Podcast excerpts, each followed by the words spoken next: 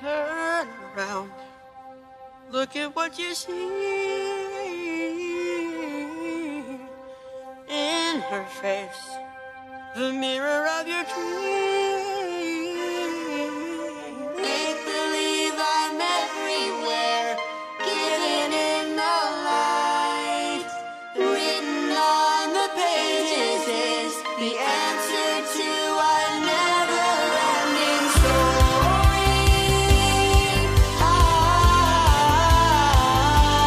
Muito bem, estamos de volta para mais um programa aqui do EAE, o seu programa de exposição às escrituras. Então, chega de enrolação, vamos lá, vamos ler esse texto, ver o que esse texto tem para falar pra gente e que Deus nos ajude a entender.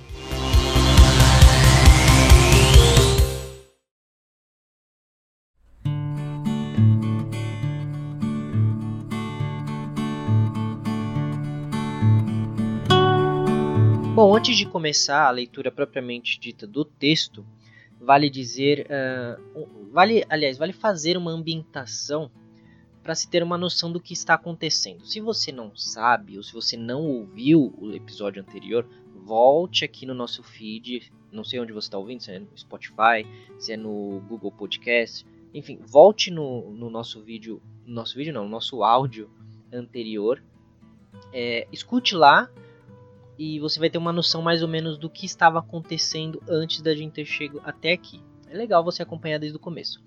Mas caso você esteja com pressa, não queira ouvir o áudio anterior, o programa anterior, é, vale dizer que aqui havia se passado cerca de seis meses, mais ou menos, desde o verso do último capítulo, o último verso do último capítulo. Aqui Herodes Antipas ele havia já matado João Batista e estava à procura de Jesus eh, os discípulos estavam pregando em toda a Galiléia, então o ministério de Jesus já estava se espalhando por toda aquela região e muitas pessoas estavam muito curiosas sobre Jesus. Então a maioria das pessoas ali da região da Judéia, da Galiléia, elas já ouviram falar algo sobre Jesus. Nem todos tinham visto ou ouvido o próprio Jesus, mas grande, a grande maioria já tinha uma noção de quem era. João mais tarde ele, ele identifica o mar da Galileia ah, como o de Tiberíades, o que mostra que esse evangelho estava sendo escrito para aqueles que não moravam na Palestina, porque o povo judeu chamava essa, esse lago de Genezaré e os romanos chamavam de Tiberíades, pois a cidade foi construída ali por Herodes na costa oeste, que recebeu o nome do imperador Tibério. Certo? Dado esse pequenino panorama, a gente começa aqui no verso 1. Depois disso, Jesus atravessou o lago da Galileia, que também é chamado de Tiberíades. Uma grande multidão o seguia, porque eles tinham visto os milagres que Jesus tinha feito curando os doentes. Ele subiu um monte e sentou-se ali com seus discípulos. A Páscoa, a festa principal dos judeus, estava perto. Bom, essa Páscoa não é a mesma que foi dita anteriormente, né, onde Jesus disse ser o pão da vida. Já tinha passado um ano desde esse primeiro discurso, só para ficar claro. Às vezes parece que ele está indo e voltando no mesmo evento, mas a gente tem sempre que lembrar que o ministério de Jesus durou cerca de três anos. Então ele passou por três Páscoas, três festas da Páscoa. Então não vamos confundir aqui um evento com outro. Jesus olhou em volta de si e viu que uma grande multidão estava chegando perto dele. Então disse a Filipe: Onde vamos comprar comida para toda essa gente? Ele sabia muito bem o que ia fazer, mas disse isso para ver qual seria a resposta de Filipe. E aqui a gente para para pensar, muitas vezes Deus age de uma forma como se ele esperasse ou precisasse de uma resposta ou ação nossa para só então seguir adiante com o que ele tinha planejado. Mas na verdade, essa pergunta de Jesus é puramente educativa, pois Jesus queria ensinar Felipe e moldar a sua fé. Tanto é que o versículo vai dizer que ele sabia muito bem o que ia fazer, mas disse isso para ver qual seria a resposta de Felipe. Muitas vezes na vida, Deus nos pergunta e nos leva a ter que responder ou decidir para que algo aconteça. Não porque ele depende das nossas escolhas para fazer A ou B, nem porque ele é um Deus passivo que apenas observa a história acontecendo sem se intrometer, mas para provar a nossa fé e nos ensinar o que é correto. sua vontade, no fim das contas, é feita de um jeito ou de outro. É, ela é feita e ele produz não só o resultado, mas ele também produz os meios para que se chegue a esse resultado. Só que nós não sabemos quais são esses meios, nós não conhecemos o futuro. Deus sim. Então nós precisamos aprender a moldar a nossa fé através dessas atitudes de Deus. Então Deus ele exige de nós certas atitudes, porque através dessas atitudes é que vai, vai, é, nós vamos chegar até onde Deus quer que nós cheguemos. É, é meio que andam lado a lado as duas coisas, a questão da soberania de Deus e a responsabilidade humana. É um mistério que os humildes vão dizer não sei explicar nem entender completamente, enquanto os arrogantes vão querer um lado ou outro. Esses orgulhosos, ou eles diminuem Deus, dizendo que Deus depende da escolha humana para agir, ou eles divinizam o homem, dizendo que o homem é quem dita os resultados finais através das suas escolhas. Então, nem um extremo nem outro. As duas coisas andam juntas de uma forma que a gente não tem como explicar completamente nem entender completamente.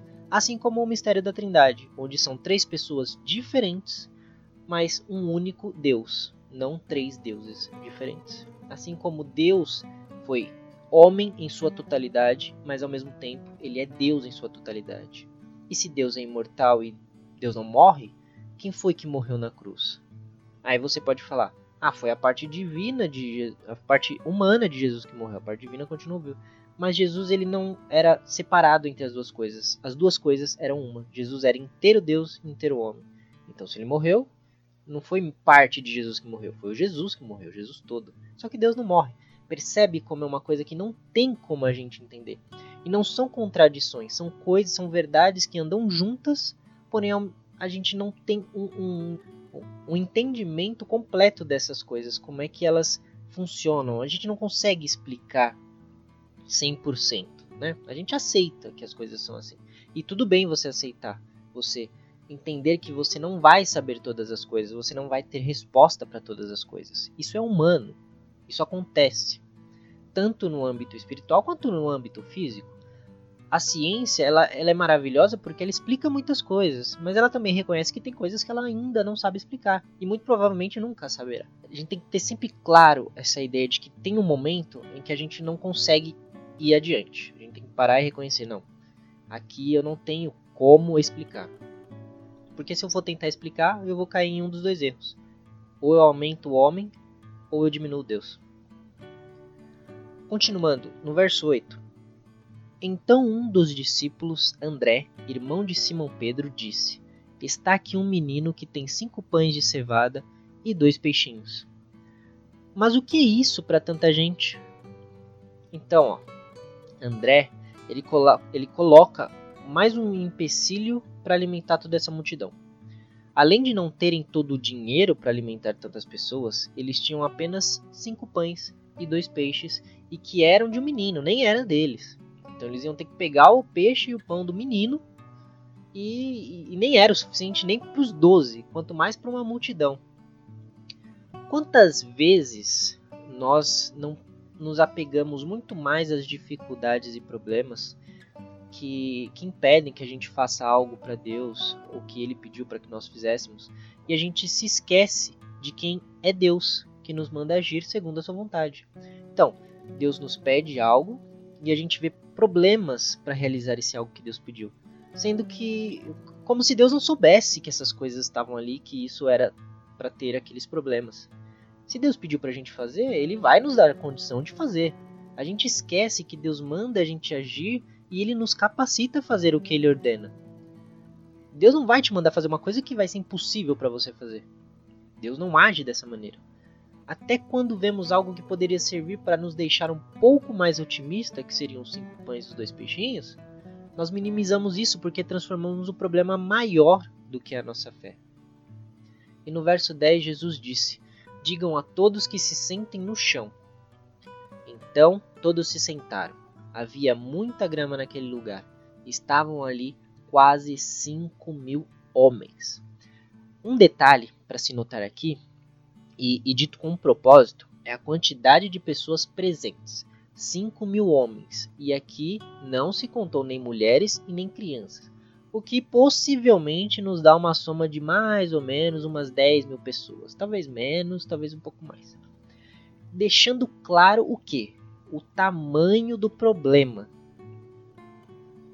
que Jesus tinha mostrado ali para os discípulos, né? Só que quanto maior o problema, maior é a solução apresentada por Jesus. E a gente vai ver isso em seguida, quer ver?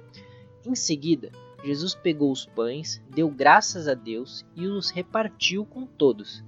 E fez o mesmo com os peixes, e todos comeram à vontade. Quando já estavam satisfeitos, ele disse aos discípulos: Recolham os pedaços que sobraram, a fim de que não se perca nada. Eles ajuntaram os pedaços e encheram doze cestos com o que sobrou dos cinco pães. Então Jesus, antes mesmo de realizar o milagre, deu graças a Deus, o que nos dá o exemplo que em tudo devemos dar graças a Deus. Essa deve ser a nossa prioridade, a primeira coisa, a nossa vida de oração, a nossa vida de agradecimento a Deus. Você não precisa estar o tempo todo de joelhos, o tempo todo fechar os olhos e juntar as mãos em posição de reza para poder orar. Você pode sim aliás, você deve sim ter um momento a sós com Deus, em que você conversa com Deus. Porém, você pode estar a todo momento sendo grato a Deus, agradecendo a Deus, pedindo a Deus, orando a Deus, conversando com Deus. E é isso a primeira coisa que eu queria uh, uh, passar para vocês. Antes de toda ação de Jesus, Jesus agradece, é grato e fala com o Pai. Então, partindo para o milagre em si, novamente Jesus dá testemunho através das suas ações da sua divindade, pois só Deus pode criar algo. Jesus, como Deus, criou comida suficiente para toda uma multidão de pessoas, e todos comeram à vontade. Não foi que todos tiveram que repartir e comer um pouquinho para ter para todo mundo. Não, eles comeram à vontade. Eu não sei se judeu é como crente, mas o crente tem aquela aquela velha fama de que não bebe, mas para compensar que não bebe, come, né? Isso é um pecado também, porque glutonaria é pecado. Mas enfim, eles comeram à vontade. Houve tanta comida que comerem, eles comeram até ficar satisfeitos. E não só isso. É, como se isso não bastasse, não fosse grande, grande coisa. Mais de 5 mil pessoas, provavelmente 10 mil pessoas. Ainda sobrou comida suficiente para encher não um, nem dois, nem três, doze cestos cheios. O alimento que Jesus nos dá é suficiente para todos os que o ouvem e os que o ouvem através dos seus discípulos. E não só isso, ainda sobra alimento suficiente para os doze, um cesto para cada, mostrando que Jesus proverá todos sem falta nada. O que significa isso? Jesus ele provê alimento tanto ao que prega quanto ao que escuta tanto os doze discípulos que ajudavam Jesus a, a pregar o evangelho, uh, tanto eles quanto todos os que estavam ali ouvindo se alimentaram. Eles não tiveram que juntar 200 moedas de prata, não tiveram que distribuir migalhas de cinco pães e dois peixes. E o menino que só tinha aqueles cinco pães e dois peixes confiou em Jesus e os entregou e pôde assim comer até ficar satisfeito. Então a gente tem um monte de lição num texto só, numa história só a gente tem Deus alimentando tanto o que prega quanto o que escuta. Deus tem é, o fato de que muitas vezes a gente não depende. É, claro, tem, tem vezes a gente tem que sim fazer a nossa parte, a gente tem que sim andar com as nossas próprias pernas, mas não é isso que vai depender o milagre. Não é de 200 moedas de prata que vai depender o milagre de Deus, mas é do próprio poder de Deus. E a gente tem também um ensinamento aqui que a gente pode tirar do menininho, que só tinha cinco pães e dois peixes. Ele provavelmente tinha essa comida que era para ele e os familiares dele, ou talvez fosse só para ele, não, não sabemos se ele estava acompanhado não. Mas era o suficiente para ele ali. E ele confiou em entregar tudo o que ele tinha para Jesus, para Jesus fazer. Jesus não fala para ele o que, que ele ia fazer.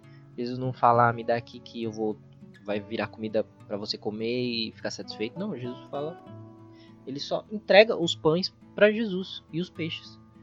E esse menino tem a recompensa da sua entrega a Jesus. Através da nossa vida, Deus abençoa também quem está caminhando com a gente. E assim todos podem ver que tem algo diferente em nós, algo que muda tudo ao redor.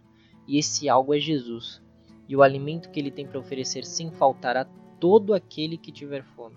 Então muitas vezes a gente não muda contextos físicos e materiais, mas tem uma coisa que nós podemos mudar através do poder de Jesus, são as coisas espirituais na vida das pessoas. Essa sede de Deus que as pessoas têm e elas nem sequer sabem. Então, no verso 14: Os que viram esse milagre de Jesus disseram: De fato, este é o profeta que devia vir ao mundo.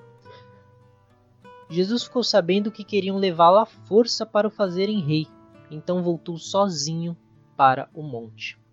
Depois de um milagre tão grande, a multidão creu nele mas não apenas creu, quiseram fazer dele rei à força. Ou seja, contra a vontade de Jesus, queriam, queriam levá-lo. As pessoas não creram e aceitaram Jesus como seu salvador. Na verdade, a fé deles os levaram a querer impor a sua vontade a Jesus.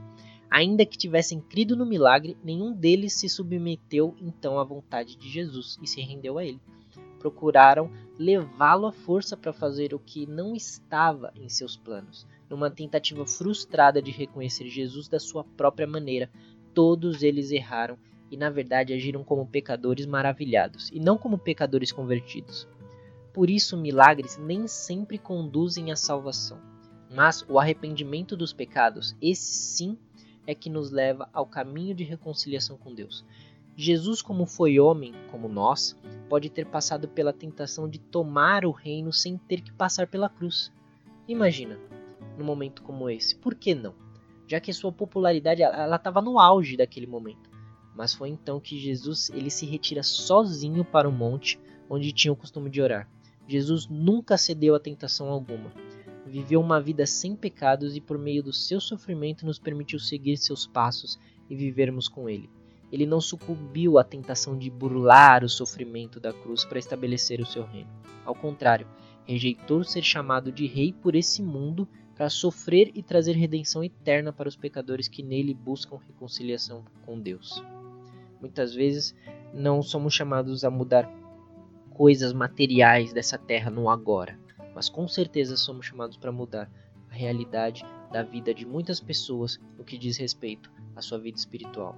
Temos que apontar a um reino maior do que qualquer reino terrestre o reino de Jesus, que recusou ser chamado de rei aqui e agora, para ser o rei dos reis no reino do seu Pai que está no céu.